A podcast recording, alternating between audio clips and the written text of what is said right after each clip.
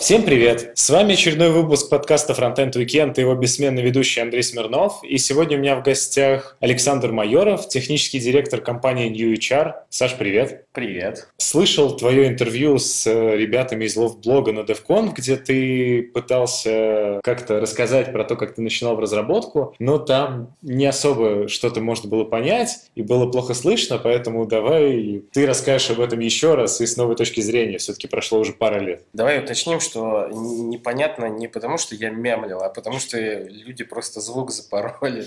А то можно подумать, что я просто не смог рассказать. С детства просто увлекался электроникой, и на тот момент мне больше нравился паяльник, что ли, скажем так. Помню, в библиотеке нашел книжку, что-то типа а там еще советских годов э, спаять что-нибудь в домашних условиях, э, начал в этом разбираться, и в какой-то момент просто дошел до того, что схемы стали непонятны. Я подумал, блин, вот это, наверное, мое.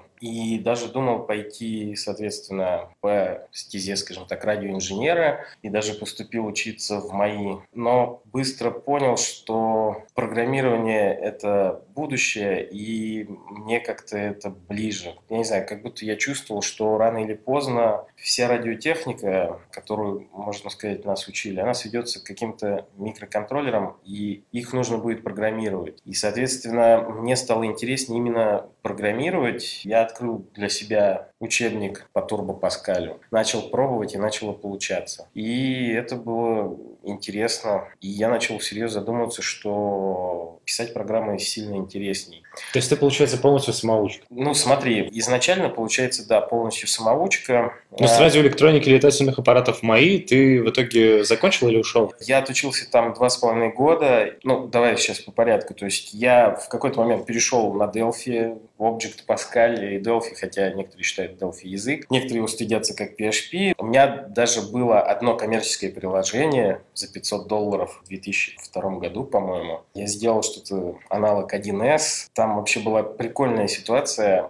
Был склад плитки, и они всю, скажем так, информацию о складе и бухгалтерии хранили в Excel-файлах. Так вот, мне приходилось скачивать эти Excel-файлы с секретного FTP, переформатировать их, получается своего рода что-то типа а 1С, там предприятие было создано свое. Но я больше погружался в веб и в какой-то момент пошел на практику в компанию Grand Tour Voyage, а там было программирование связано только с вебом. И тут я открыл для себя интернет и, соответственно, стал задумываться, что же, на чем пишет бэкэнд, PHP, Perl. В итоге выбрал PHP, потому что Perl мне показался немножко странным, а я даже сейчас скажу, почему мне показался он неинтересным. Я нашел по Perl книгу, которую написал какой-то профессор какого-то учебного заведения. И это было написано таким скучным языком, что я просто не захотел это изучать. А PHP была книга какая-то, в которой было написано все так по-человечески, что я его буквально там за месяц освоил, и я подумал, что работать в вебе это круто. И в итоге я начал уже работать, продолжать учиться на радио инженера, и в какой-то момент у меня был конфликт интересов, ну, банально тяжело становится сдавать сессию вещи, потому что мысленно ты весь в программировании, а тебе приходится изучать, как проектировать схемы и, и вот это вот все. И в какой-то момент я просто принял решение, что я не хочу продолжать учиться в МАИ, ну то есть мне не нужен диплом как таковой, только, ну не знаю, чтобы был диплом я ушел в другое учебное заведение. Но так получилось, что в другом учебном заведении хоть я и поступил на специальность, связанную с программированием, к концу обучения я уже работал в компании Mail.ru, бэкэндером. И я просто с преподавателями договаривался в начале сентября по принципу, что, мол, смотрите, я уже действующий программист, я работаю. Давайте я просто к вам буду приходить в конце и буду сдавать то, что вы будете просить, то есть написать программу, окей. То есть я, честно, не буду ходить к вам на занятия, у меня просто нет времени. И в целом это было ок. Ну, то есть некоторые преподаватели не хотели, конечно, идти на такую штуку, и приходилось в итоге в конце сложно. Но в итоге ты, вот второе учебное заведение, ты его закончил? Да, я его закончил и получил диплом там, тематическое обеспечение информационных И администрирование информации? Да, вот что-то такое. А как университет назывался? Московская финансово-промышленная академия. Они стали себя позиционировать после того, как я уже закончил как международный, они поменяли название, сейчас у них название уже другое. Или знаешь, сейчас бывает, что некоторые университеты могут что-то что типа продаться. То есть это уже было не государственное учреждение. Потому что я понял, все, что мне надо для программирования, я буду изучать сам. Я диплом скорее получал на всякий случай. По-хорошему, диплом не является отражением, не знаю, твоей души, что ли. Не, ну по сути, твоя история похожа на то, что ты диплом получил, исходя из таких соображений, что вот есть незаконченное дело, надо уж его вот закончить и жить дальше спокойно. Ну, скорее, да. Ну, то есть некий такой гештальт. Надо закрыть, э, знаешь, там, и чтобы и родители спокойнее были, и вдруг где-нибудь будут спрашивать, и, потому что для некоторых диплом может быть э, лакмусовой бумажкой. В принципе, институт, университет – это школа жизни. Если ты его не закончил, наверное, ты не смог эту школу как-то освоить, то есть не смог, я не знаю, социализироваться, что ли, не смог решить эти задачи. Поэтому закончить, ну, я бы считал, что нужно было. Ну, то есть ты считаешь, что вот для абстрактного человека полезнее все-таки закончить учебное заведение высшее, чем его не заканчивать? Я не стал бы, наверное, давать советы всем подряд, но если это был бы мой ребенок, я бы не требовал от него закончить высшее учебное заведение, потому что я не считаю, что оно ему может как-то сильно помочь. Потому что программа в учебном заведении, как правило, сильно отстает. Базовые знания, да, базовые знания надо получить, но для этого достаточно первых двух курсов. Протирать штаны 4 курса, 5 курсов, это уже перебор. Два курса точно отходить стоило бы, потому что по статистике среди друзей и знакомых, у кого свой бизнес, э, кто является, не знаю, тем же техническим директором или руководителем в какой-то компании, есть люди, у которых нет высшего образования. Просто они его решили не получать, и они считают, что это их самое верное решение в жизни. Не знаю, если бы я сейчас вернулся назад, может быть, я тоже бы не стал заканчивать. Это просто большая нагрузка, потому что ты работаешь и учишься, это реально нагрузка. Но если это хотя бы совпадает по специальности, вот как я в итоге выбрал программирование, по крайней мере, мне было интересно. Мне было интересно решать домашние задания по там, конечным автоматам. На C написать свой интерпретатор своего собственного языка программирования, по-моему, это офигенно. Вот, мне как раз такие вещи нравились. Ты же начинал, получается, как раз как, по сути, бэкэндер, если можно так сказать. Почему в итоге ты подался во фронтенд больше? Вообще, вот уже сейчас с колокольни того места, где я работаю, мы во фронтенде,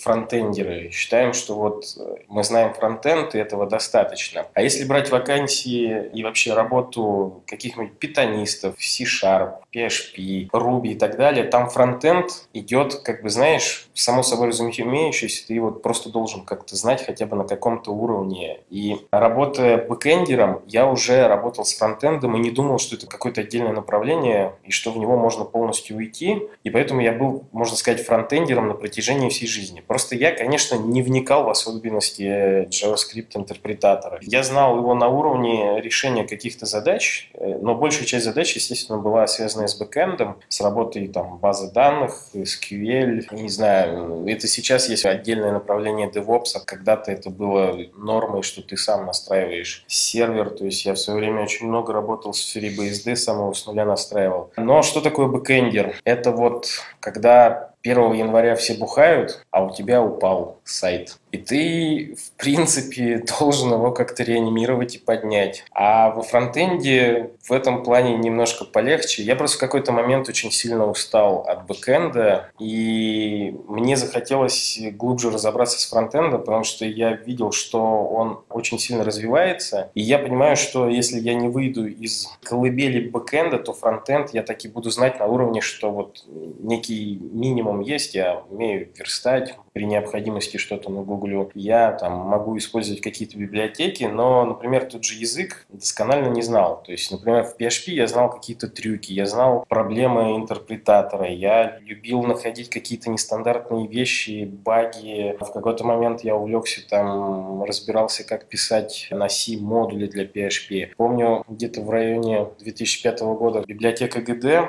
под PHP, она не умела работать с анимированными GIF, и я настолько упоролся, что у меня была своя библиотека на PHP написанная, которая без всяких вспомогательных инструментов типа FFmpeg и прочие вещи умела разбирать анимированную GIF по кадрам, совершать операции с каждым кадром, как с отдельной GIF картинкой уже через библиотеку GD, а потом я обратно это склеивал в анимированную гифку. И следующий этап был, о, круто, вот тебе задача, а почему бы это не переписать на C? Не C++, а именно C, то есть чистый C. Ну и с учетом того, что это модули под PHP, там есть свои плюсы, которые делают работу чуть легче. А JavaScript, он был просто некий язык, то есть я знал, что там есть какие-то неопределенности, и что он как-то странно себя ведет, но хотелось в этом больше разобраться. И да, наверное, может быть, немножко соскучился по визуальщине, потому что, ну, как бы ты все время где-то в консоле, в бэкэнде, и твою работу просто некоторые могут не оценить, потому что им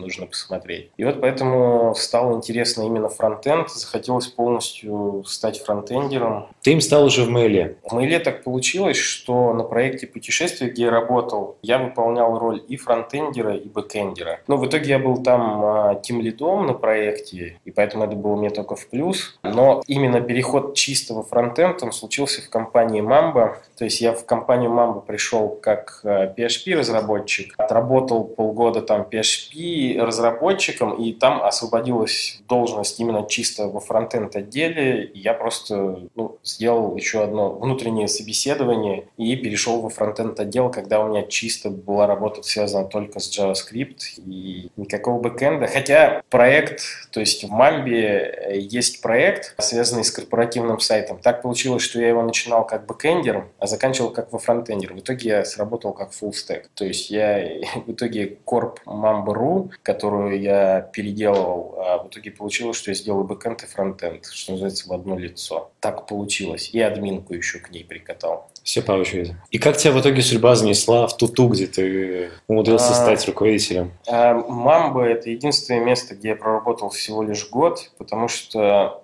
я бы сказал, по ценностям мне эта компания не очень нравилась. То есть я не очень, ну, я бы сказал, мы друг другу не подходили. То есть есть вещи, которые мне в Мамбе не нравятся. То есть есть люди, которым Мамба нравится по своей специфике, ну и сам проект, дейтинговый сервис.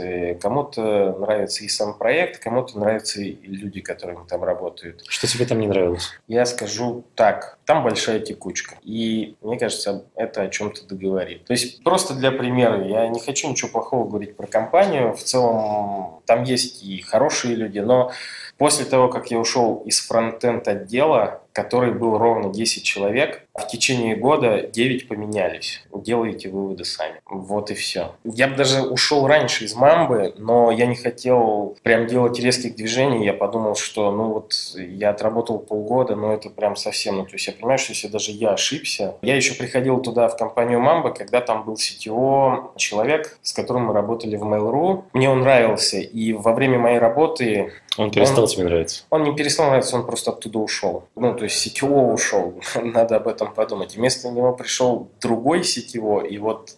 Которого ты тоже знал, он тебе не Нет, нравился. Нет, я его не знал, но он многим не нравился, потому что это отдельная личность. Я не хочу обсуждать личности. То есть, кто работает в Мамбе, тот поймет. Но вообще это такая неординарная компания, и там даже не знаю, что сказать еще. Я просто не хочу никого ругать. Понимаешь, во-вторых, еще есть такой срок давности, да, как бы плохое забывается, остается только хорошее. Вот, кому-то компания подходит. Мне она не нравится, я бы не пошел, и я бы, наверное, даже не советовал туда. Здорово.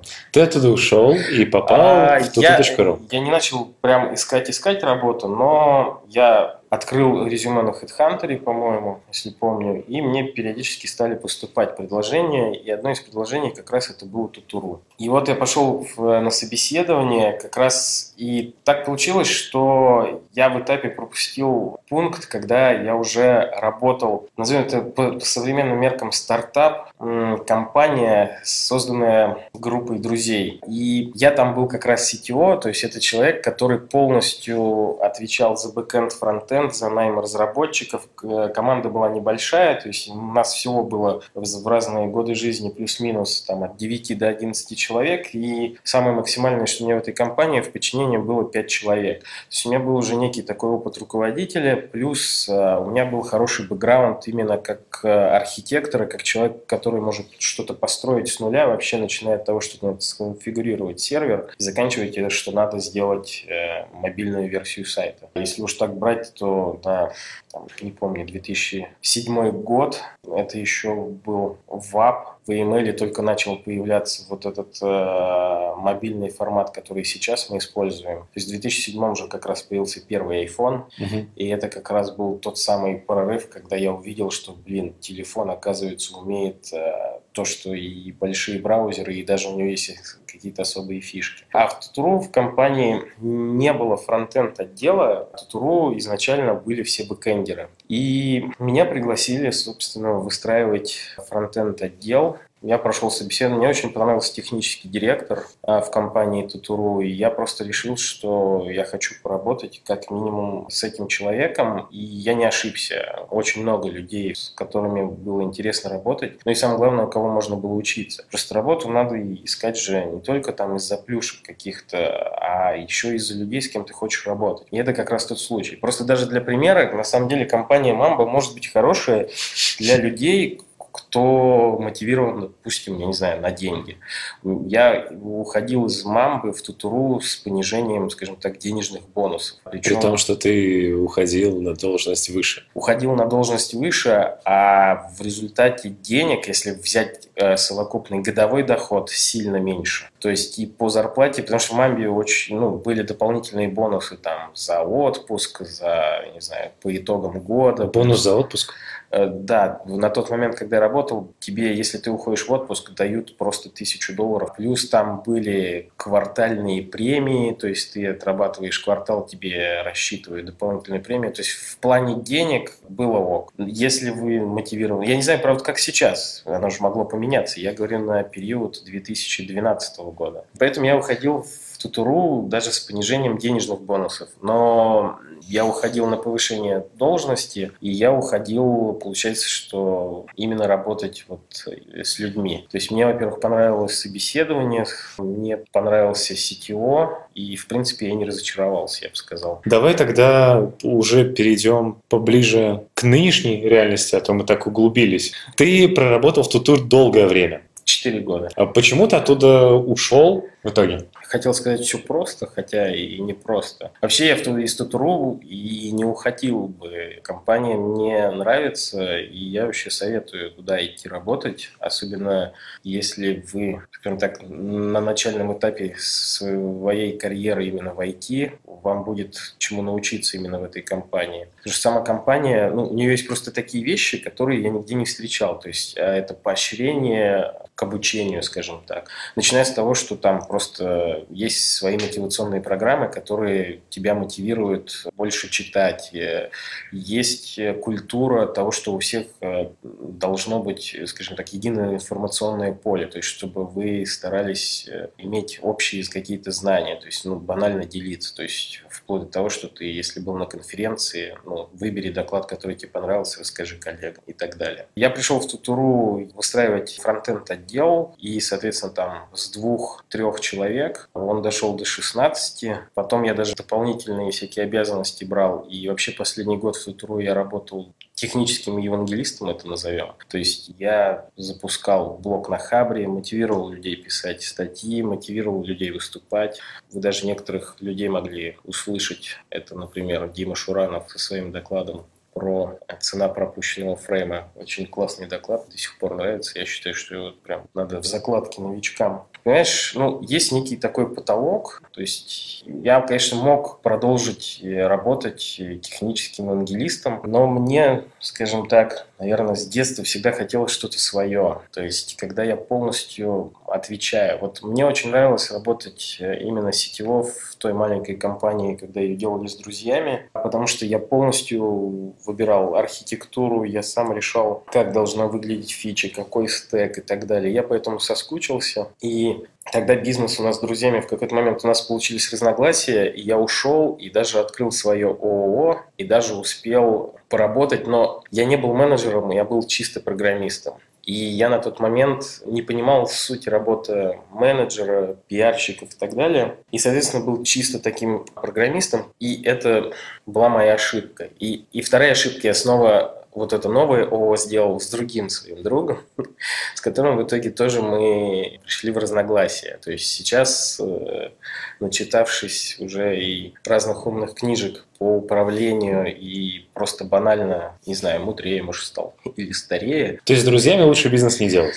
С друзьями можно делать бизнес, просто на берегу, что называется, надо четко очерчивать границы, кто за что отвечает, вплоть до того, что надо договариваться, а какие-то вещи фиксировать документально. То есть честное слово в бизнесе не работает. Под честное слово ну, лучше не соглашаться, потому что пока вы дружите, вы готовы работать там 50 на 50 и все зашибись.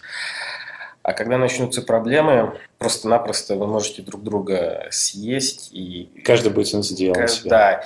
И еще с друзьями также можно делать бизнес, если у вас разные зоны ответственности, если вы каждый специалист в какой-то своей области и вы не пересекаетесь. Если вы пересекаетесь, вы в итоге будете недовольны решением партнера, и в итоге, ну, рано или поздно вы будете не согласны. Ну, это классика, это со многими так происходит, и фильмов кучу можно найти. Но моя вот эта тяга что-то делать свое, она не отпускала, и мне повезло, что у меня супруга очень опытный хантер э, в сфере IT с очень большой историей. То есть то, что она, она в свое время была зам HRD в компании Mail.ru, потом HRD в э, группе компании Связной, потом она была даже операционным директором в компании Банки.ру, и у нее просто очень большой опыт, и она не просто рекрутер, которых вот не любит которые делают ошибки и путают э, Java с JS. Она как раз э,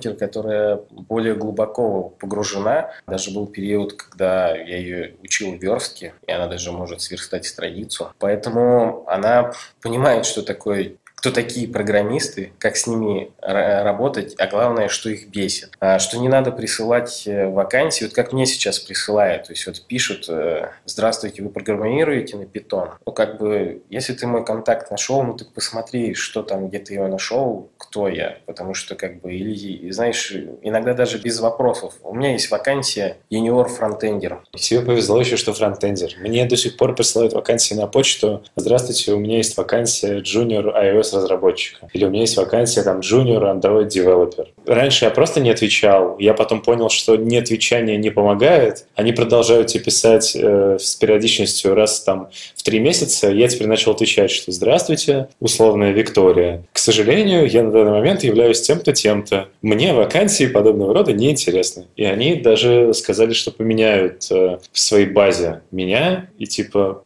предложат мне то, что мне будет интересно. Я тебе открою секрет. Есть если они тебе шлют, и ты не отвечаешь, они продолжают слать, то это они делают массовую рассылку. Скорее всего, у них в CRM есть возможность разослать, и они реально просто делают, а, что называется, под одну гребенку. То есть они не работают лично с тобой. Это тоже их прокол. Собственно, вот понимая, что есть такой рынок кандидатов, и есть э, и на этом рынке очень много, скажем так, плохого со стороны рекрутеров, мы с супругой просто решили, что мы будем делать ну, изначально кадровое агентство в перспективе, которое разовьется в IT-компанию. Мы в какой-то момент просто вообще решили, что хотим свой бизнес. И мы всерьез даже рассматривали, что оба уйдем из IT и, например, купим франшизу Doublebee и будем иметь свою кофейню.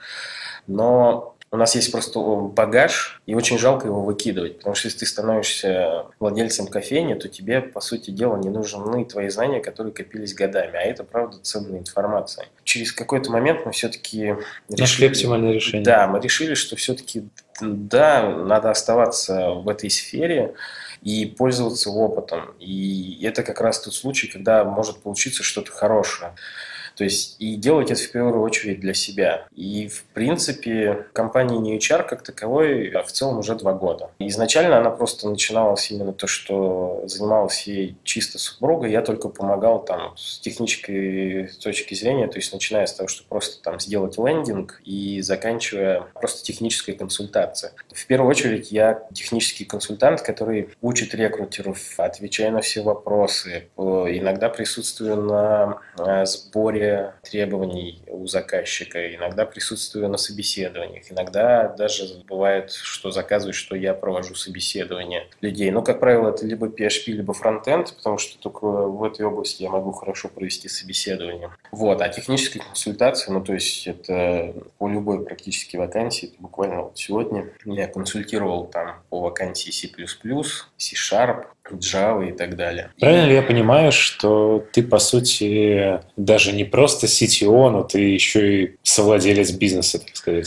Да, я совладелец бизнеса. Просто это как раз тот случай, что у нас э, не пересекаются, скажем так, компетенции и знания. То есть супруга, я бы даже сказал, что я сейчас э, делаю как бы отдельный все-таки стартап, но при этом мои заказчики это, собственно, как раз наше кадровое агентство New HR. То есть все, что сейчас я делаю в IT-части, я делаю только для внутренних нужд. А это все, что связано с автоматизацией рекрутинга. То есть дело в том, что очень много работы, которые делают рекрутеры, можно автоматизировать. То есть по-хорошему рекрутер, его задача должна сводиться уже чисто к личному общению с кандидатом, потому что все-таки вот человека здесь не заменить. Но именно сбор информации, сбор контактов и так далее, это все можно автоматизировать и надо автоматизировать. То есть рекрутер не должен тратить на это много времени. И банально просто, даже сейчас мы пока пользуемся CRM-системой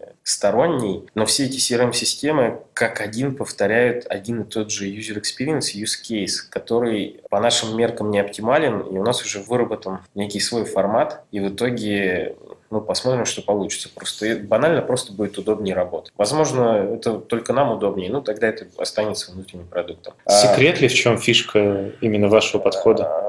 Ну, не то, что секрет, но я предпочитаю, что когда... То есть я вообще планирую, что уже в следующем году начнутся всякие бет-тестирования, когда уже что-то будет, проще будет объяснять и показывать. Потому что можно сейчас кучу наговорить слов, и каждый может... Вообр... Ну, дело не в этом. Воображение это может показаться... Каждый что-то поймет свое и вообще может не понять зачем. Ну, и это сейчас не так важно. Ну, в первую очередь я помогаю именно с автоматизацией и как технический консультант в первую очередь. На данный момент чем вы отличаетесь от других э, кадровых агентств? А, смотри, во-первых, мы идем от э, кандидата при условии, что мы кадровое агентство, мы э, работаем Э, на заказчика, на бизнес. То есть мы, наша задача – это закрыть вакансию. Но что мы не делаем, что делают некоторые кадровые агентства, например, мы идем от кандидата, это значит, что когда к нам кандидат, не только когда мы его находим, но и когда к нам обращаются некоторые люди, мы вначале узнаем, что человек хочет. То есть мы не будем пихать кого попало, лишь бы закрыть вакансию. То есть это очень плохой KPI, потому что можно, за, ну, можно просто закрывать очень нерелевантными кандидатами. Мы не будем ходить к кандидату и предлагать ему все подряд. То есть, например, одно из наших условий, мы работаем на, на эксклюзиве. А почему это надо? А представь себе, а, вот э, компания э, крупная сразу подключает к себе три кадровых агентства. Одно кадровое агентство начинает долбать пул кандидатов своими не всегда релевантными запросами. Хотите к нам поработать? Ты говоришь, нет, не хочу. Второе кадровое агентство со своей базой проходит ровно по тем же кандидатам и пишет, хотите у нас поработать? У нас есть вакансия в крутой компании. Ты говоришь, блин, я не хочу у вас работать. Третье, в итоге ты злишься, а потом ты еще и узнаешь, что это какая-нибудь крупная компания, и ты думаешь, блин, и в итоге у тебя негатив к компании, у тебя негатив к рекрутерам, потому что они неадекваты, и почему они по три раза пишут. Это просто три разных кадровых агентства, которые тебя просто долбят, потому что не разбираются. В отличие от других, мы собираем требования прямо у заказчика. Мы добиваемся того, чтобы нас пустили а, именно к заказчику. То есть мы не с HR общаемся, как с телефоном, а мы прямо приезжаем в офис. Мы, если у нас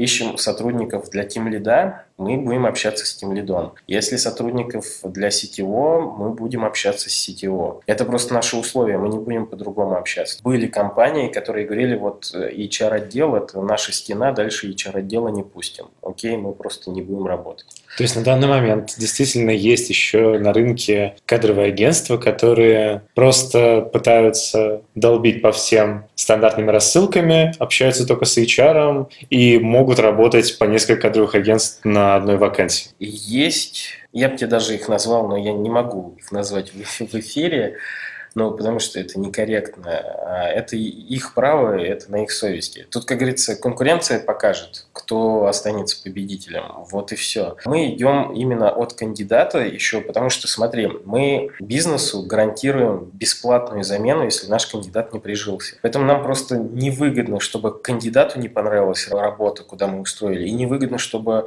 работодателю не понравился кандидат, которого мы подобрали. Если вдруг в компании ценности, что у них там там, не знаю, они не берут людей с мотивацией на деньги, то нам как-то глупо искать людей, которые мотивированы только на деньги и их туда устраивать. При условии, что они, например, дают хорошую сумму. То есть мы можем кандидату отказать. Ну, то есть мы не будем пихать его туда, куда мы считаем, что он не подойдет. То есть ты говоришь, если ты мотивирован, допустим, на те же деньги, это просто самая легкая мотивация, потому что на самом деле очень много разных мотиваций. Окей, мы тебе подберем компанию, в которой ну, готовы именно мотивировать тебя деньгами. И это окей и ты будешь там счастлив, и компания будет счастлива. У вас будет success story. Если тебе именно интересные задачи, мы найдем компанию, в которой будут интересные задачи. Более того, мы хотим, чтобы кандидаты к нам в итоге возвращались. Понимаешь, если ты через три года решишь поменять работу, ну, мы бы хотели, чтобы ты вспомнил про нас. Потому что мы же для кандидата еще выступаем таким персональным менеджером.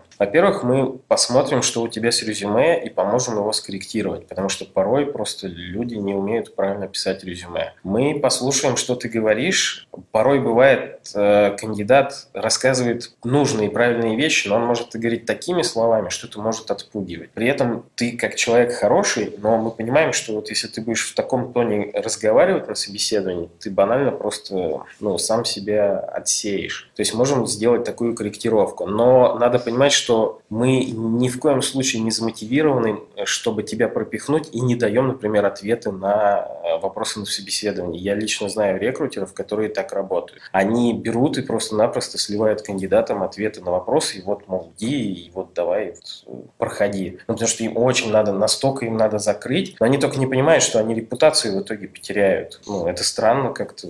Иногда вот, кстати, говорят, что а зачем еще в кадровое агентство идти? Я просто хочу добавить, что у нас э, есть компании и достаточно компании, которые просто-напросто не размещают в открытом доступе свои вакансии, и это очень разные причины, начиная от того, что просто, допустим, а, какую-то руководящую должность меняют, и это в открытую не афишируют, и поэтому ты эту вакансию даже на сайте компании не найдешь. И заканчивая тем, что какая-нибудь крупная компания замутила стартап, и она просто не хочет афиширования, чтобы никакой Рой МРУ не стал писать и так далее, и поэтому них вакансии под NDA, и для этого они привлекают как раз вот сторонние компании, например, нас, и, соответственно, эту вакансию просто физически ты больше нигде не сможешь найти. Ну, а с учетом того, что я говорил, что мы на эксклюзиве, то тут как бы вот получается, что мы единственный такой способ попасть куда-то. Окей. Okay. Не всегда же человек знает, чего он точно хочет. То есть, например, кандидат может прийти и сказать, что хочет интересных задач, а на самом деле он хочет денег. Как вот вы таким сталкивались и как вы с этим боретесь? Ну, смотри, в принципе, профессиональный хороший рекрутер, ну, отчасти он и психолог. У нас вообще так получается, что мы такой, знаешь, пока бутиковое рекрутинговое агентство, у нас очень сильная команда. Просто чтобы понимать, у нас в команде люди, которые, во-первых, они работали в инхаусе, это Mail.ru, Яндекс, Headhunter и так далее. И это люди, которые занимали не просто позицию рекрутера, а как минимум были тем лидами и вплоть до того, что есть и HR-директора и так далее. Почему они к вам пошли? Ну, тут это уже харизма жены, то есть они именно пошли работать с ней. Угу. А насколько вообще, если это афишируемая информация, вы сейчас э, успешны, так сказать? Тут вопрос, что меряется успехом. То есть я могу сказать так, что у нас количество заказов превышает наши возможности по закрытию и вплоть до того, что есть люди, которые настолько хотят с нами работать, что они готовы вставать в очередь. Это как бы круто, наверное, можно считать показателем успеха. У нас в команде сейчас 12 человек, именно только рекрутеров.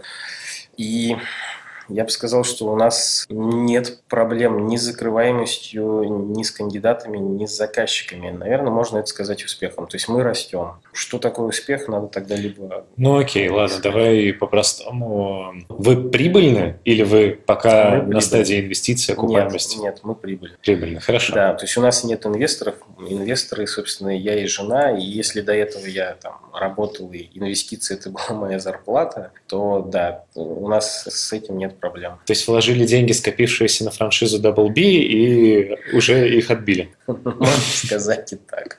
Окей, хорошо. И я у вас э, был на вашем лендинге, который наверняка ты лично верстал. Там есть очень забавный раздел, называется «Лучшие компании по версии New HR». Правильно ли я понимаю, что это просто те компании, с которыми у вас есть или был контракт? Это те компании, с которыми у нас э, есть контракты, с которыми мы работали не, скажем так, э, разово. То есть это заказ на несколько разработчиков, либо это какие-нибудь длительные отношения. Ну, их там довольно много, их там штук 50. Но вы, вы же на рынке существуете... Два года. Ага. То есть это ты просто привлекся на позднем этапе?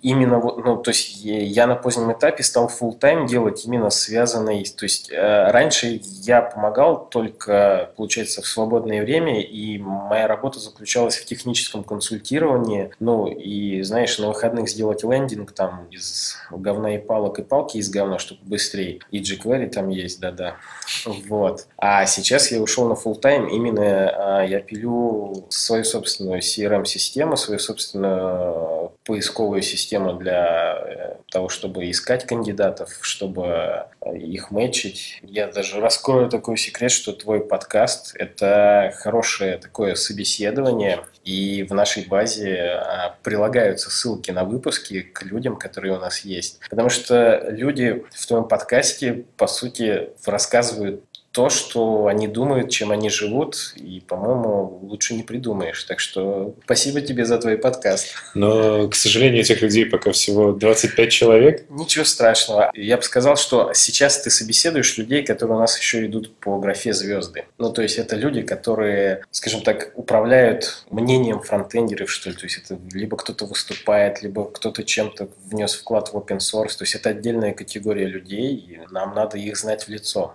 Здорово. Потому что а... рано или поздно они тоже могут захотеть работу поменять. Круто. Вы можете поделиться мне просто, чтобы знать, у кого интервью брать в будущем, может пригодиться?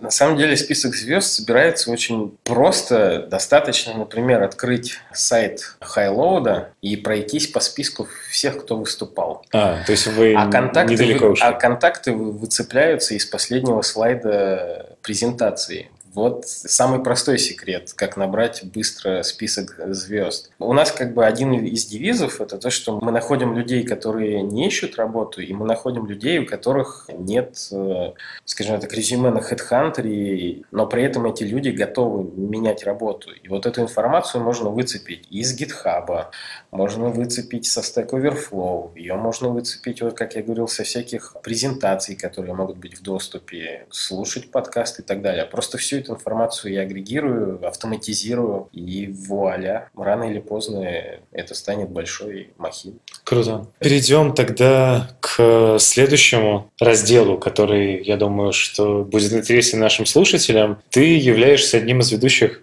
подкаста «Радио GS». Да, есть такое. Первый вопрос сразу же. Почему тебя нет на странице контактов? Смотри, э, Радио GS э, организовали в свое время Костя Буркалев, Андрей Сломатин и Миша Башкиров. Они его вели, и, кстати, мне очень нравилось их слушать. Андрей Сломатин в какой-то момент уехал за границу и я так понял, вообще ушел в менеджмент, в управление, и он сейчас уже не, по-моему, разработчик, а именно управленец. И... Он вроде в Берлине сейчас, где-то там. Да, и он даже полностью ушел на английский язык, перестало быть интересно вести что-то на русском. Миша Башкиров также уехал за границу и тоже где-то в Европе недалеко Я не знаю, он просто переезжал, вот где он сейчас находится, я не знаю, он недавно буквально снова куда-то переезжал. Он готов вести подкаст, но я так понял, у него катастрофически нет времени, и ему очень сложно что-то выбрать. То есть банально просто его тяжело выцепить. Костя Буркалев по той же схеме. У Кости Буркалева еще и дети есть, и семья, так что надо понимать, что Костю выцепить тоже тяжело. Вот буквально неделю, две недели назад я его пытался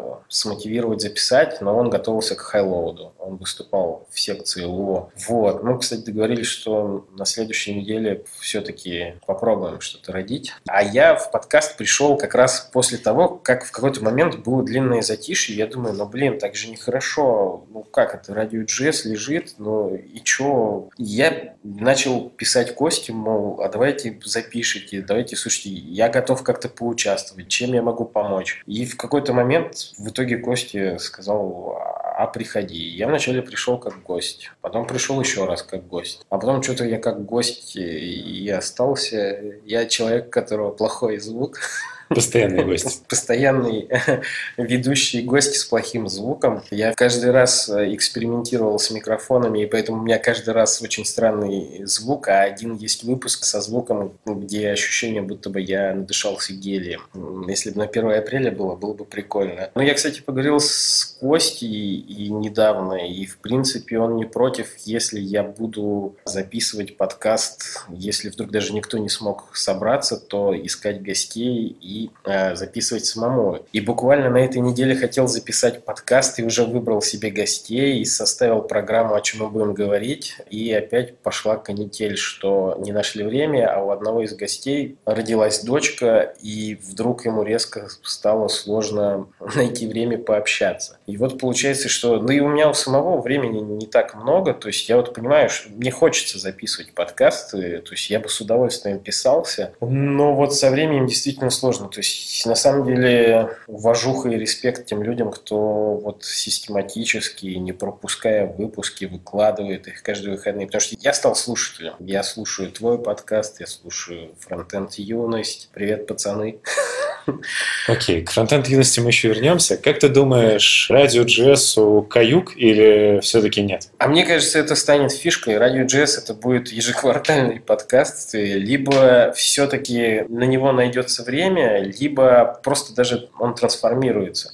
Ну, так как радио JS это не мой подкаст, и получается, что чтобы мне что-то даже записывать, мне, что называется, надо просить ключи от радиорубки. Поэтому тут стоит вопрос, что либо я в какой-то момент э, рожу что-то свое, и посмотрим, смогу ли я выдерживать график. Либо просто в радио JS, я не знаю, вплоть до того, что просто сменится состав. А где находится радиорубка? Радиорубка? Ну, вообще, это я имею в виду виртуальная радиорубка, но вообще все ключи находятся у Кости Буркалева. То есть, я так понял, это он регистрировал домен, он сделал сайт, он, соответственно, знает, как выложить, ну, то есть, это вот э, его аккаунты все. Посмотрим. Но я, в принципе, не претендую, то есть, действительно, радио JS это не мой проект, я всего лишь... А хоть и меня и считают ведущим, мне кажется, я просто такой постоянный гость. Давай вернемся, раз уж начали, про ваш виртуальный конфликт с фронтенд юностью. Если, конечно, это можно назвать конфликтом. Так а не было конфликта-то как такового. Просто фронтенд юность – это такой подкаст, формата, который мне очень давно самому хотелось. Я даже думал в свое время, что, блин, круто, много подкастов есть, информационные, новостные, интервью. Но нет подкаста чисто вот э, с юмором, и чтобы, не знаю, ну не беспредел, но в такой более веселой форме, более развлекательной. И получается, что фронтенд юность, они сделали такой формат, и все бы хорошо, но там были моменты, которые меня в какой-то момент задевало. Они, кстати, последние выпуски стали делать, я считаю, хорошо. Возможно, они прислушиваются просто к фидбэку.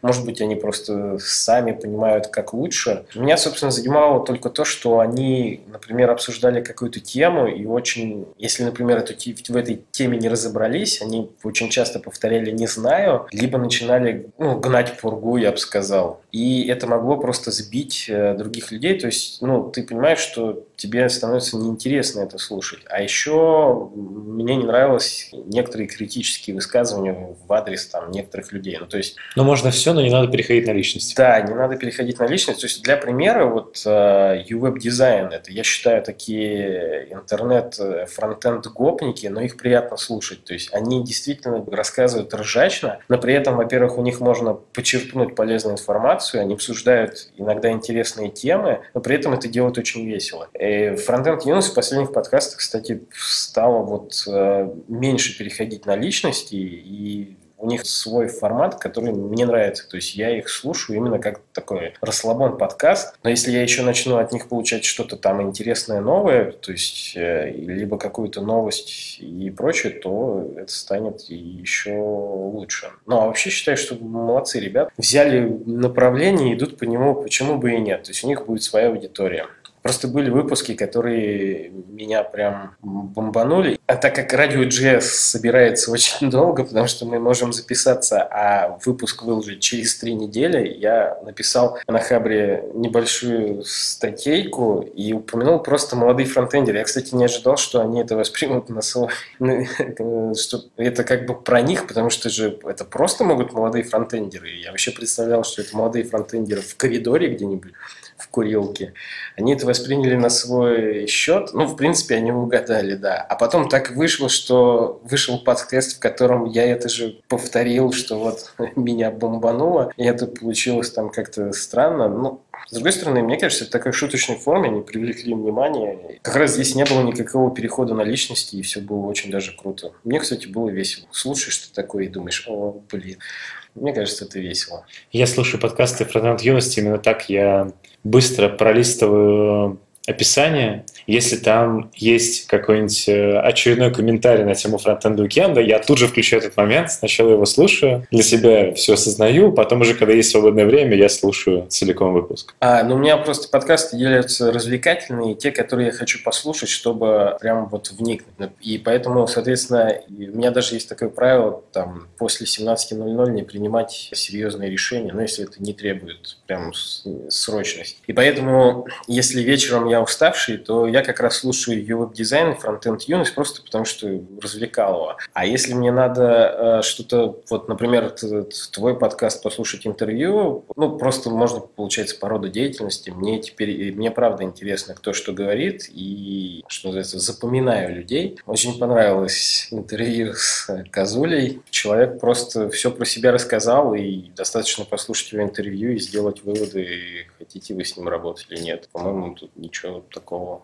можно не добавлять. Как сказал Андрей Мелехов, что Влад э, подтвердил все то, что о нем думали, и поэтому интервью хорошее. Просто я считаю, что если он хочет все-таки оставаться в сообществе, ему надо пересмотреть свои взгляды. Ну, либо это просто не его. У него есть плюсы, которые можно было бы использовать, просто они не про именно про работу именно программист. А как евангелист он, кстати, очень даже зашел бы, наверное. Хорошо, давай тогда перейдем к более таким э, не связанным друг с другом одной конвой вопросом. Во-первых, я нашел, э, что ты преподавал курсы веб-разработки в МГУ по HTML и JS, CSS на факультете ВМК. В связи с тем, что я учился сам на факультете ВМК, не могу не спросить, что ты там делал и как вообще аудитория ВМК МГУ восприняла какой-то курс по веб-разработке от разработчика dudu.ru? Ну, вообще воспринял она, кстати, хорошо, потому что я был нетипичным преподавателем. То есть э, я понимаю, что такое классический преподаватель с многолетней программой. И тут, скажем так, отчасти это что-то свежее неординарное. В целом э, мы решили попробовать свои силы в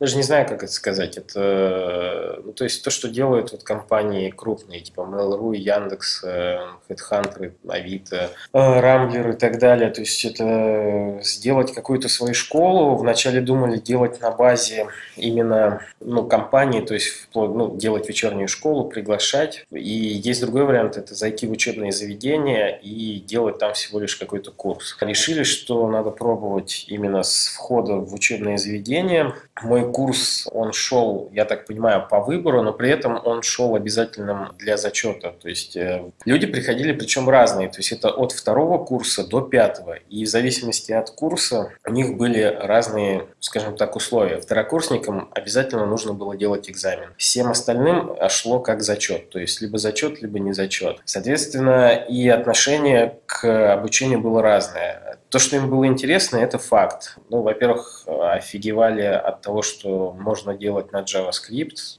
Отчасти я им раскрыл глаза на это, потому что там были ребята различные, там, допустим, C-Sharp, Java, которые вот, считали, что это единственные языки программирования, все остальное фигня, уж тем более фронтенд. Когда они узнавали, что можно чуть ли там не нативные приложения делать, и ну, у них, я бы сказал, поменялось не мировоззрение, но как минимум отношение. А, а там были ребята только с ВМК? Только с ВМК, да. Это было вечером, по-моему, 17.00 каждую среду я проводил занятия на протяжении целого семестра. Это вообще сложная работа, то есть я все-таки считал, что это будет попроще. И я помню, что на первое занятие пришло, я насчитал где-то 43 человека. Со второго занятия стабильно ко мне стали ходить плюс-минус от 12 до 15 человек. А на зачет пришли люди, которых я никогда в жизни не видел. Они просто пришли и сказали, а может мне просто поставить зачет? Ну, по, ну, по зязе. Я говорю, блин, чувак, без обид.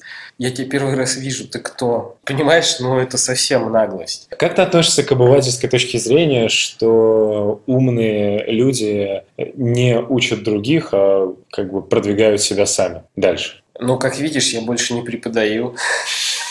На самом деле преподавать э, почему бы и нет. Во-первых, само умение преподавания – это отдельный скилл, и им надо обладать. Одно дело, если ты преподаешь, потому что тебя, я не знаю, заставили, хотя не знаю, как это может случиться. И, или это просто стала твоя профессия, и другое дело, когда ты просто хочешь делиться информацией. У меня преподавание было все-таки больше похоже, знаешь, как будто каждое занятие это как вот э, доклад на конференции. То есть это было примерно так. То есть я просто людям делал доклад о том, что вот есть крутая технология и что можно с ней делать. Я бы, наверное, не сказал, что это именно обучение в классическом понимании. Тогда просто можно сказать, что все люди, которые выступают с докладами, они не умеют равно. То есть это можно приравнять, я считаю. Кто составлял программу? Я лично. Ну, то, то есть у тебя полностью была учебная программа на семестр? Да, меня попросили составить, и ну, надо открыть секрет, что где-то там с середины семестра я уроки начал готовить за три дня до вступления. Ну, потому что как бы одно дело программа, а другое дело, что все это еще описать. Я, кстати, делился, знаешь, жизненным опытом, я бы вот так это сказал. То есть все-таки это не обучение по какой-то классической схеме, а это именно я делился опытом. Это, кстати, самое интересное, то, что им больше всего нравилось. Когда ты рассказываешь именно жизненный опыт, они типа, слушают с удовольствием. Вообще, в принципе, слушали с удовольствием. Это вот как раз плюс. Но я бы не сказал, что это прям такое образование, и я бы, наверное, больше не пошел. Потому что у меня много работы, и не, ну ты попробовал, это классный опыт. Я попробовал, это классный опыт, и я даже в какой-то момент думал, что может быть дальше пойти там и в Moscow Coding School и прочее, а потом задал себе вопрос, зачем, и не смог, ну то есть делиться информацией, ну, ну лучше доклады интереснее делать, потому что ты прям расскажешь что-нибудь живое из опыта, и ты расскажешь это профессионалам, которые тебя поймут, то есть это уровень выше. Мне, наверное, будет сложно объяснять заново с нуля там что-то людям, то есть я не преподаватель, это не мое. Окей. Я нашел, что ты писал статьи для печатных, печатных журналов. Ну и как бы, что ты публикуешь на Хабре и Медиум, это понятно, но вот каково было именно писать э, статьи для печатных журналов? Первый раз я написал статью в 2009 году, в сентябре, как сейчас помню. Меня пригласил человек из тусовки PHP клаба, и для меня тогда это было что-то огонь, потому что я с детства привык доверять книгам, и печатные издания для меня казалось это авторитетным. То есть одно дело в интернете написал, а тут прям бумага. То есть, кстати, журнал «Системный администратор», а, он входит в реестр. В общем, это издание, в котором твоя статья засчитывается как а, научная публикация. Научная публикация, да. Вот. А с учетом того, сколько у меня их там вышло, то, в принципе, если бы мне нужно было это сейчас использовать, я думаю, я уже всю норму. Из 2009 года я публиковался где-то раз в три месяца, и в какой-то момент... Ну, то есть у меня статьи были в основном это либо PHP связанные, то есть у меня не было именно что-то про администрирование, это связано было с программированием, то есть либо это про Bash, либо это про какие-то вещи на PHP, были и про браузеры, и про фронтенд. Это отличается от написания статей на тот же Хабр, то есть если ты на Хабр пишешь, то ты, в принципе, пишешь все, что хочешь, и дальше тебя судит сообщество, аудитория, и, и судит очень жестко порой. То есть э, получить минусы легче, чем плюсы. То есть если ты написал хороший материал, спасибо тем, кто тебя плюсанет, потому что люди забывают говорить спасибо. Но если ты написал, что что-то кого-то задело и его бомбануло, минус поставить не забудут, и еще и друзей позовут, чтобы они помогли заминусовать. Ну, слушай, я умудряюсь минусы собирать даже когда публикую анонсы на мероприятия в Рамблере.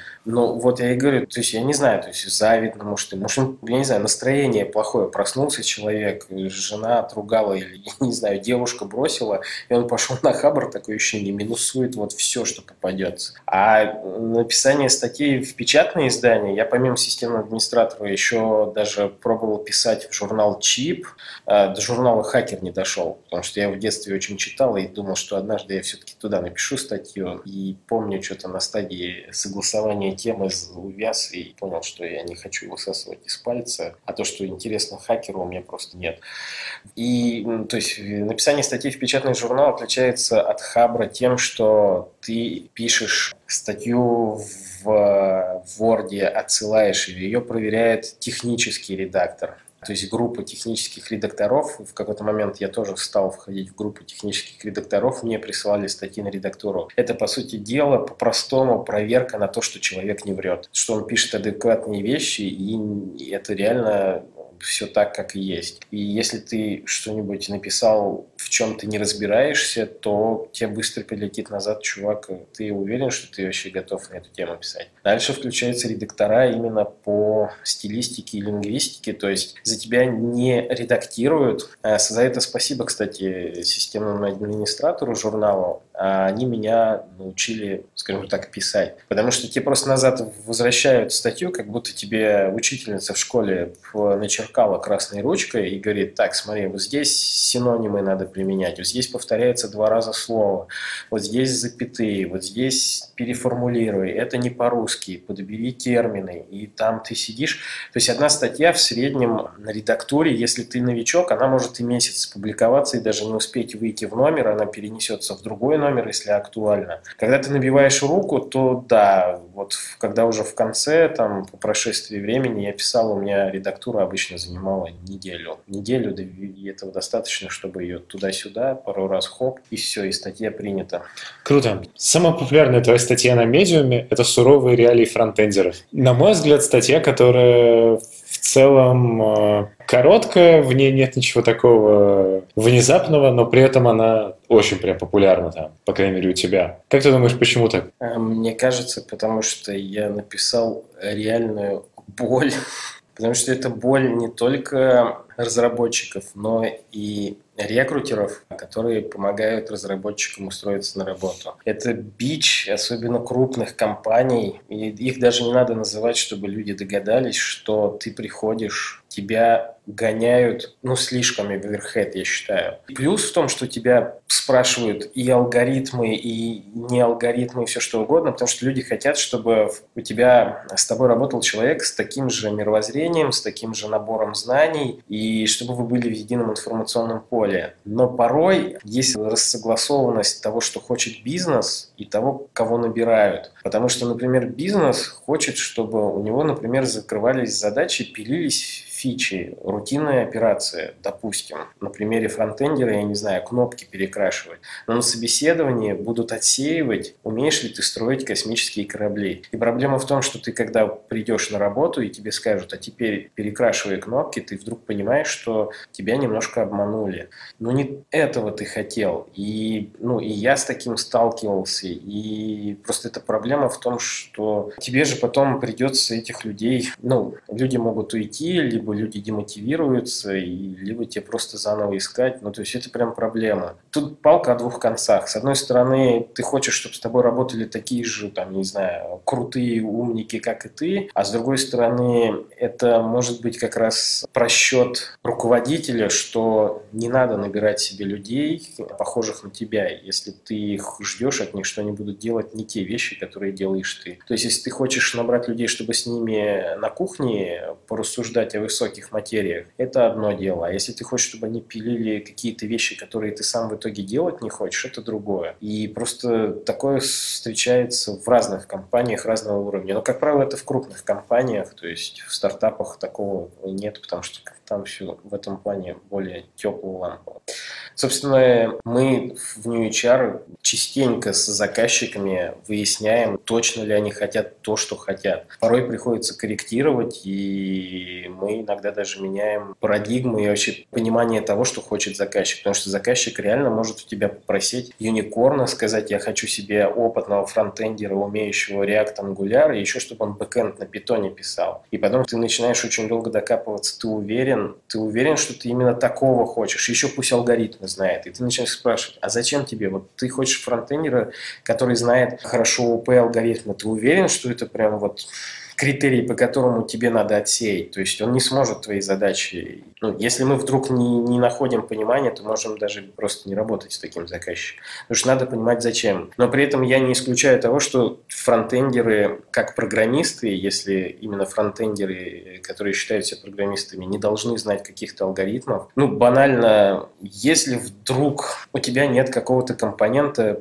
гипотетически представим, что, я не знаю, тебе нужно сделать React-компонент, таблица с сортировками и поиском, и у тебя нет готового. Ну, наверное, тебе алгоритмы все-таки нужны, чтобы сделать этот компонент эффективным. Либо ты найдешь готовый, но не факт, что он сделан хорошо. А говорить, что задача нерешаемая или типа оно тормозит, потому что это компонент тормозит, ну это странно. То есть надо идти от задач, но при этом надо тоже быть адекватным. Потому что очень часто CTO в компании это выходцы из бэкэндера, с какого-нибудь системного языка, например, или ну, просто не фронтендеры, и у них свой заскок на ООП и на знание алгоритмов. Особенно если у этого сетевого хорошо с математикой, и он может быть выпускник там физтеха, МГУ и прочих. Э, ну, он же набирает себе людей не для того, чтобы с ними на кухне хорошо побеседовать. Он ищет как раз людей на ту работу, которую он не может делать. И поэтому не всегда просто надо заморачиваться так сильно. Окей. Okay. Я нашел у тебя очень много разных никнеймов на разных ресурсах ресурсах, тебя есть, начиная от э, фронтмена, заканчивая фронт-девопсом. Плюс я где-то нашел, я тут так понимаю, более-менее старый никнейм, это Окси. Во всем виноваты люди, которые заняли все остальные никнеймы.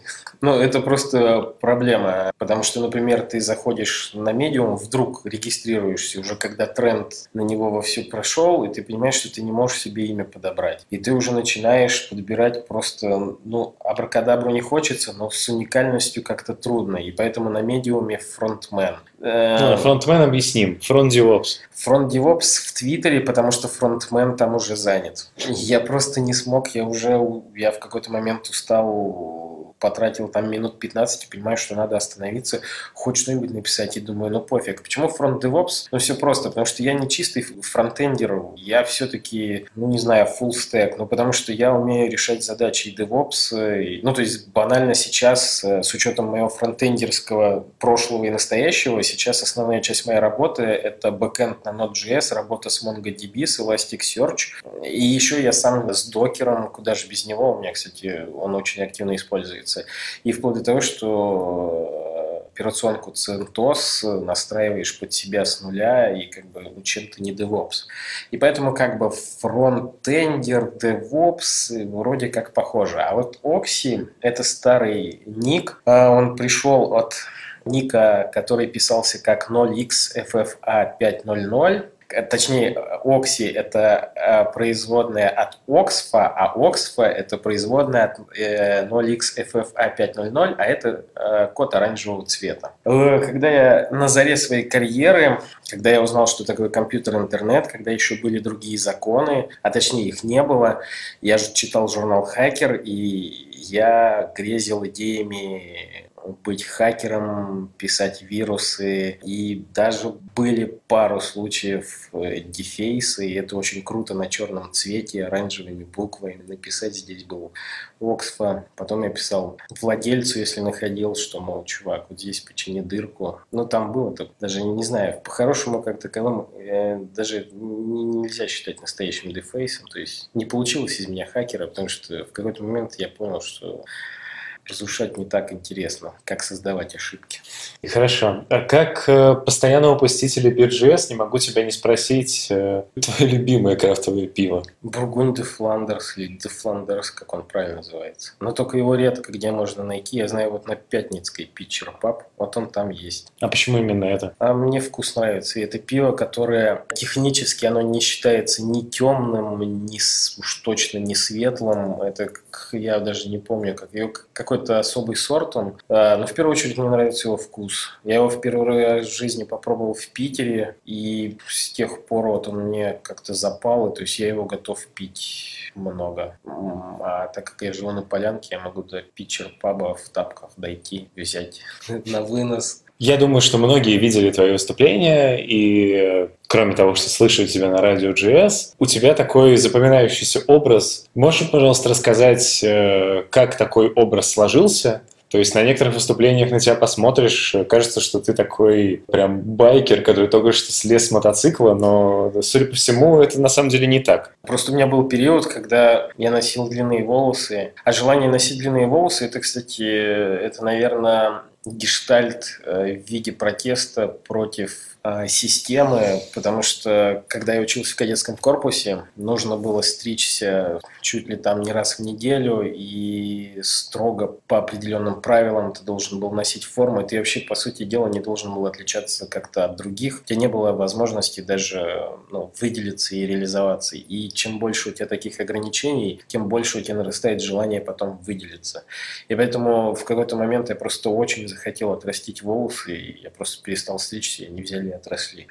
Но с ними есть проблемы. Особенно если у тебя волосы кучерявые от природы, то за ними сложно ухаживать. Поэтому вот через какое-то время я их э, сбросил. Но а так как у тебя длинные волосы, ты начинаешь экспериментировать и думаешь, э, ну вот прикольно, бандана подошла туда-сюда, и тут хоп, и ты уже в каком-то образе байкера. Но мотоцикла у меня нет, и не было, и, и честно говоря, и что-то не хочу. Как-то мне кажется, это слишком опасное средство передвижения. Вот, но был период, да, когда я был в определенном, можно сказать, образе, но это ничего не значит Никаким субкультурам это меня не причисляет. То есть выглядел как байкер, а при этом смогу слушать как рэп, так и электронику. Собственно, когда работаю только электроник. У какого барбера ты стрижешься? И сколько времени занимает вот так вот накрутить усы? Ну, барберов я периодически меняю потому что что-то новое пробую. А сам процесс стрижки с бородой, в зависимости от барбера, но в среднем это 2 часа, а просто накрутить усы дома уже, когда это дело 5 минут. Я, кстати, не каждый день усы-то э, накручиваю.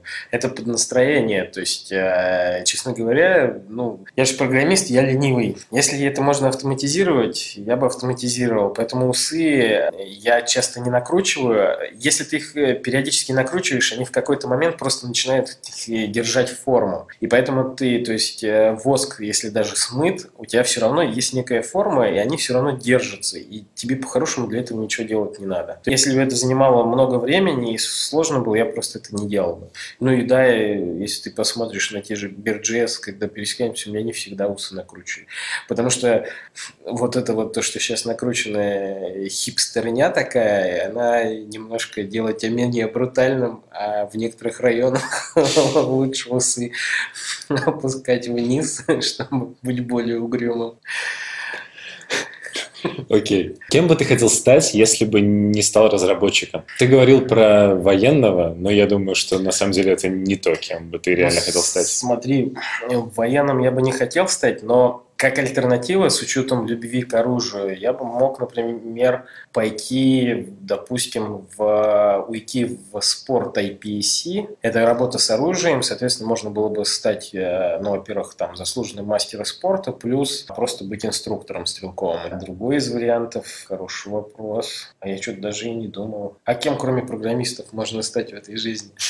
Ну, именно не связанные с IT, да, получается? А, ну с учетом моей любви головоломкам и фокусам, я бы, наверное, мог бы спокойно стать иллюзионистом. Тем более у меня был такой, скажем так, любительский опыт выступления даже со сцены. Даже один раз ездил в детский дом и детям показывал фокусы на протяжении двух часов при условии, что я не готовил программу. И я сам офигел, что я могу два часа что-то показывать, и у меня как бы они не кончаются. Ну да, прикинь, стрелковый инструктор или иллюзионист. Парам-парам-пам. Да, это довольно неожиданно. А какой твой любимый фокус? А, ну, мне фокусы в основном нравятся с картами. Конкретно любимого нет. Э, есть фокусы, которые э, быстро готовить. Ну, дело в том, что чтобы фокус у тебя получался, тебе его периодически надо тренировать. Поэтому даже на английском языке, если ты ищешь э, всякие обучалки, то фокусы называются рутинами. И, в принципе, понятно почему. Вся крутость получается от отработки. Отработка – это монотонное повторение одного и того же действия. Окей, okay. какой фокус у тебя получается лучше всего? Я не помню, как он называется, честно говоря. Ну, это что-то с картами. Это с картами, да. Это как, ну, если его тех... У меня просто есть э, на Ютубе несколько записей фокусов. Был период, когда я решил, думаю, попробую вести такую штуку, раз в неделю в... записывать фокус на видео, выкладывать его в Фейсбуке и его посвящать какому-нибудь человеку. То есть я прям в заставке писал там фокус посвящается тому-то и кому-то из своих френдов в Фейсбуке. И я таким образом записал ну, штук 5-6 фокусов. Круто, я обязательно приложу. И можно, конечно, приложить. И вот там есть один из фокусов, который... Просто они очень эффектно смотрятся вживую, потому что на видео мы уже привыкли, что существует э, компьютерная графика, она бывает офигенной, и на видео можно обмануть. И на видео это не так впечатляет. Но когда ты то же самое повторяешь перед человеком, перед его носом, вот у него тогда срывает башню, потому что перед ним только что сделали компьютерный эффект, но он не понял как. Ну, собственно, из любимых фокусов это фокус, когда ты из колоды даешь человеку выбрать карту наугад, ты при этом ее не видишь, а далее ты берешь колоду делишь пополам, одну часть переворачиваешь и замешиваешь такой бутерброд. То есть у тебя часть карт лицом вверх, лицом вниз. И это все хаотично перемешано. Зритель берет ту карту, которую он держал в руках изначально выбрал, он кладет в эту колоду при тебе на глазах. Ты ничего с колодой дальше не делаешь, делаешь щелчок пальцами, раскладываешь веер, и все карты лежат рубашкой вверх, и только ну, карта зрителя лежит лицом вверх. И вот это вызывает вау, и это фокус, который просто, ну не знаю, у меня очень хорошо получался, я даже разные его разновидности изучал, а вот не могу вспомнить как. То есть у меня прям реквизита накопилось, в какой-то момент я даже для сцены покупал, у меня есть шляпа, из которой кролика можно достать, у меня есть трость, которую можно превратить в платок, и платок обратно в трость. Но это именно сценические фокусы, а я люблю, а, это называется уличная магия, магия это, или микромагия – это монетки, подручные средства или карты. Это то, что тебе можно дать в руки потрогать, потому что сценические фокусы, они очень завязаны на реквизит, и они от ракурса зависят. Ну, кролика же тоже можно дать в руки или нет? Можно, но там много реквизита надо, и это проблематично. Понимаешь, круто, когда вот я бы сейчас взял твой микрофон и во что-нибудь его превратил, вот бы ты офигел. Понимаешь, вот это микромагия. А сценическая магия – это когда к сцене подходить нельзя. То есть кролика я тебе могу дать, но откуда я его достал, это зависит от ракурса. Ну, то есть, если уж раскрывать секрет, то кролика достают из того стола, на котором стоит эта шляпа. Используются техники оптического обмана. Банально за столиком а, висит черная ткань с кармашком, в котором сидит кролик. Но со зрительного места есть ощущение, что столик весь прозрачный. На самом деле это не так. Но, соответственно, весь фокусник специально черный одежды. А почему, кстати, кролики и голуби – это единственные животные, которые в темноте ведут себя тихо и не шевелятся? То есть, например, с кошкой не получится, потому что если кошку запрешь в темное пространство, она просто прогрызет дырку. А голуби достаточно убрать э, голову под крыло, и он не будет шевелиться, он будет ждать, пока его не отпустят, и вообще не подаст признака. «Престиж», кстати, очень крутой фильм, там еще и немножко философию рассказывает. «Престиж», он немножко больше в мистику, чем в фокусы. А, в конце мистика, но на протяжении всего фильма, если убрать мистику, там очень правильные вещи с точки зрения именно как раз иллюзионистов. Я даже один раз нашел, что у нас в Москве, оказывается, ежегодно проводится что-то типа конференции иллюзионистов. Они там устраивают батлы, и я даже хотел как-то попасть туда, но что-то я как-то не угадываю со временем, то есть за этим надо как-то следить.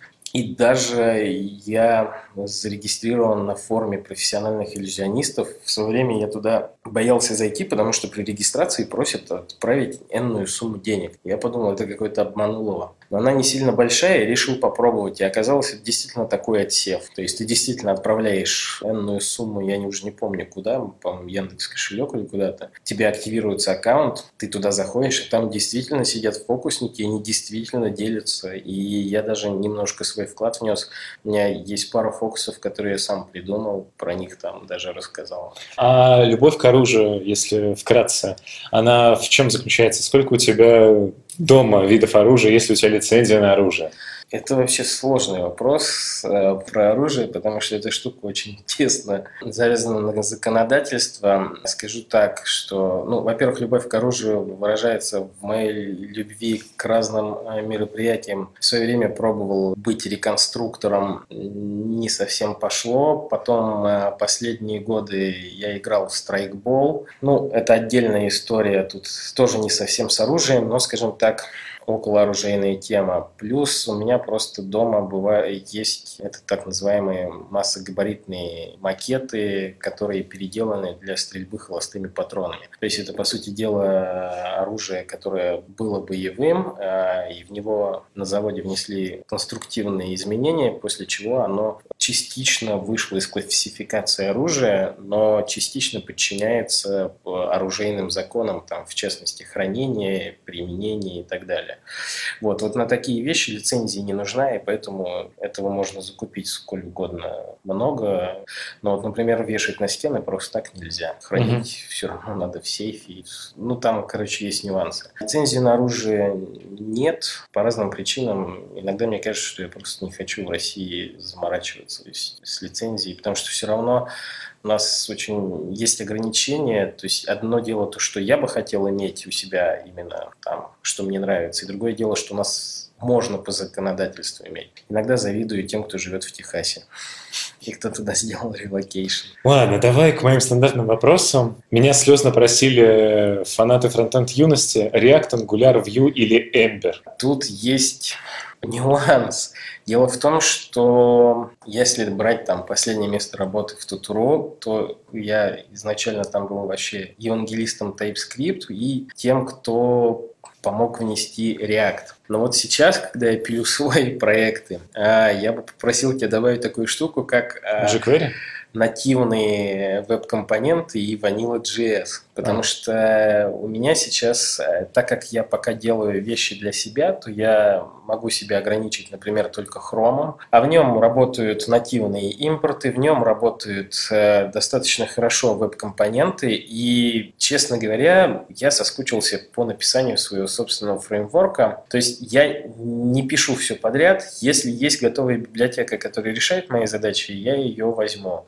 Но у меня нет ни реакта, ни веб-пака и уж тем более ни остальных слов.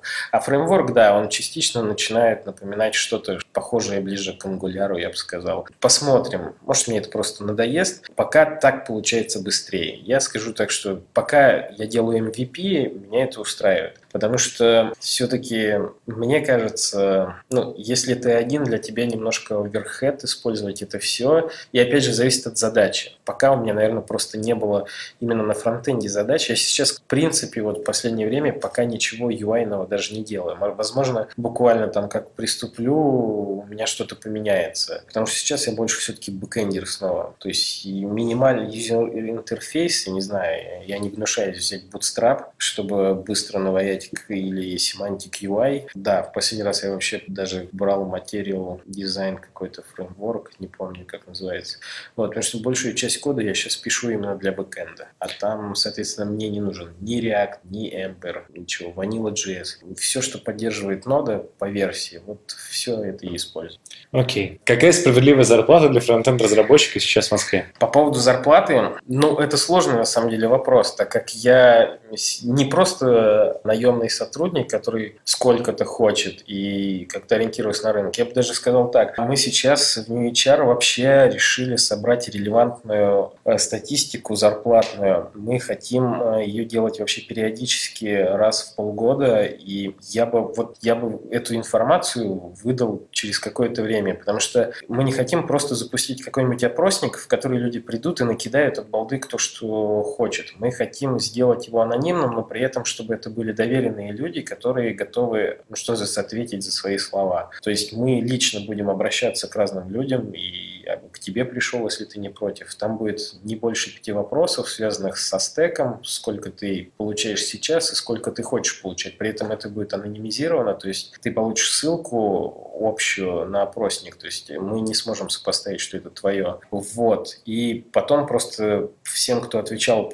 первыми, пришлем статистику, и такую же штуку мы сделаем с работодателями, покажем, кто сколько предлагает. И нам это самим стало необходимо, потому что Э, порой новые заказчики, которые приходят и хотят фронтендера, они не до конца понимают, из чего складывается зарплата и на что им ориентироваться. И вплоть до того, что есть фронтендеры, которые очень странно берут зарплату с потолка. У нас периодически я слышу, что некоторые там заказчики, тем лиды ругаются на то, что говорят, мы не понимаем, а откуда они берут эти цены. Ну, то есть вот проводишь собеседование, и прям вот, ну, не хочется эти деньги давать. И поэтому я не могу сейчас однозначно, ну, это правда очень такой расплывчатый запрос. Ну, вот Надо примерно, уточнять. примерно, если просто вот твое мнение в среднем для ну, я... условного медла какого-нибудь. Ну, ну, middle, э, ну, если брать по, по опыту, middle это 120-150 идет. Все, пока на этого на данный момент хватит.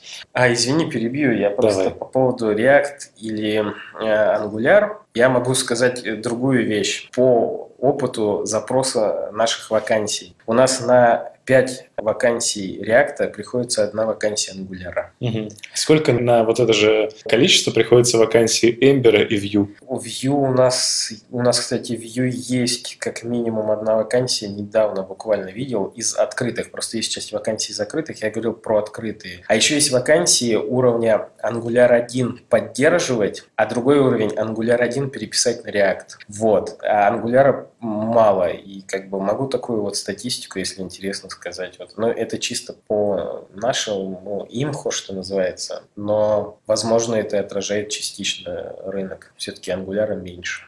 У нас есть традиционная рубрика, называется «Готовим с фронтенд-разработчиком». Ты, как слушатель нашего подкаста, наверняка о ней в курсе. Конечно, в курсе. И, возможно, что-то даже приготовил. Я специально ничего не готовил. Я просто умею готовить, и иногда я это люблю делать. Это штука приходящая. Проблема в том, что когда ты готовишь сам для себя, твой вес начинает стремительно расти. Это минус. Поэтому я периодически ну, ухожу от готовки обратно ко всяким сервисам готовой еды, в которые рассчитан колораж там разбито пятиразовое питание. Сейчас у меня период, когда я готовлю. Причем в зависимости от периода я могу готовить разные вещи. Я могу приготовить и борщ. Борщ я просто по жизни люблю. А из простых блюд, которые у меня хорошо получается, это стейк как же он называется, стрипоин. Есть такой? Есть. Вот, по-моему, и рибай. По-моему, рибай и стрипоин у меня хорошо получается. Во-первых, просто надо подбирать мясо от толщины куска зависит. Но секрет на самом деле очень простой, как сделать хороший стейк. И рибай или стриплоин, подобрать мясо, чтобы оно было толщиной там где-то сантиметров 7-8 кусок. Дальше ты его перед тем, как жарить на сковороде для стейков обмазываешь оливковым маслом, потом ты их жаришь по 2 минуты а, с каждой стороны. Ну, во-первых, опять же, зависит от того, хочешь ты там medium, rare или более прожаристые, можно их по два раза переварить. А потом, когда ты забрал, смазать сливочным маслом. И только после этого можно солить крупной морской солью и немного перца. И все. И вот это чистая мужская еда такая. Но это получается вкусно. Блин, слюнки потекли. Вот. А так я умею готовить и сложные блюда. И в как... А в какой-то момент я вообще подсел на подписку а, сервиса, который привозит тебе рецепты и набор продуктов, из которых ты сам готовишь. Также умею... Вот сейчас у меня период, когда мне очень хочется много лапши, и я, например, умею делать там вся... всячески по-китайски, по-японски и так далее. Здорово. Ну все, девчонки захотят теперь да, выйти замуж. Давай тогда подводить итоги. У нас по традиции э, в конце гость дает какой-то совет подписчикам, какую-то статью и так далее. Что, что вот ты можешь посоветовать? А вот про это я не подумал. Да просто, ты знаешь, просто я что-то так устал, мне хочется дать совет, что, блин, чуваки, не забывайте отдыхать. отдыхать и развлекаться. Это, кстати, тоже, в принципе, такой навык. Просто я к себе отношу к категории трудоголиков. С другой стороны, делать свою компанию и не быть трудоголиком, не знаю, наверное, тоже возможно. Вот. Не знаю, умейте отдыхать и смеяться над собой. Наверное, так. Юмора не хватает. Вот я сейчас понял, что я весь подкаст был серьезен. Черт. Йоу-йоу-йоу. Надо было добавить тему. Можно разбавить это. Недавно купил билеты, ну как, давно купил билеты на Оксимирона и проспал просто тупо проспал концерт. Так он же был вечером. Он был вечером, и я приехал э, уставший, ездил, не помню куда, на ранчо какое-то ездил, пострелять. Приехал уставший, и тут мы с супругой поняли, что у нас есть билеты на Оксимирона, и он идет прямо сейчас, когда мы про него вспомнили. То есть ты проспал Оксимирона в Олимпийском? Я проспал Оксимирона в Олимпийском, блин. Очень А еще я был в Питере на Питер Джесс буквально два месяца назад и решил сходить на автопати, но что-то не уточнил, что у них э, чатик Питер Бирджес – это не чатик, в котором обсуждают автопати. И я уехал не то место, а то автопатик, э, то Бирджес, который у них планировался, он был вообще на другую дату. И в итоге парам-парам-пам я просто профокапил автопати Питер Джесс. Ну, кстати, у них прикольный Питер Джесс. Он такой более ламповый, теплый. И мне нравится, что у них доклады типа, али, знаешь, там про докер рассказывают. Вроде бы в JS, фронтендеры, а там чуваки не гнушаются рассказать, как работает докер, э, плюсы и минусы использования. Мне кажется, у нас этого не хватает немного. Окей. Саш, спасибо тебе большое за интервью. Это было круто. Э, что остается добавить? Э, во-первых, люди очень просили сделать такую же штуку в Яндекс кошельке, как у э, других подкастов. И после того, как я завел э, аккаунт в Яндекс кошельке и разместил его на сайте подкаста, э, мне нужно поблагодарить э, аж трех людей. Это Паша Карев, э, Женя Дмитриев и Тим Бочкарев.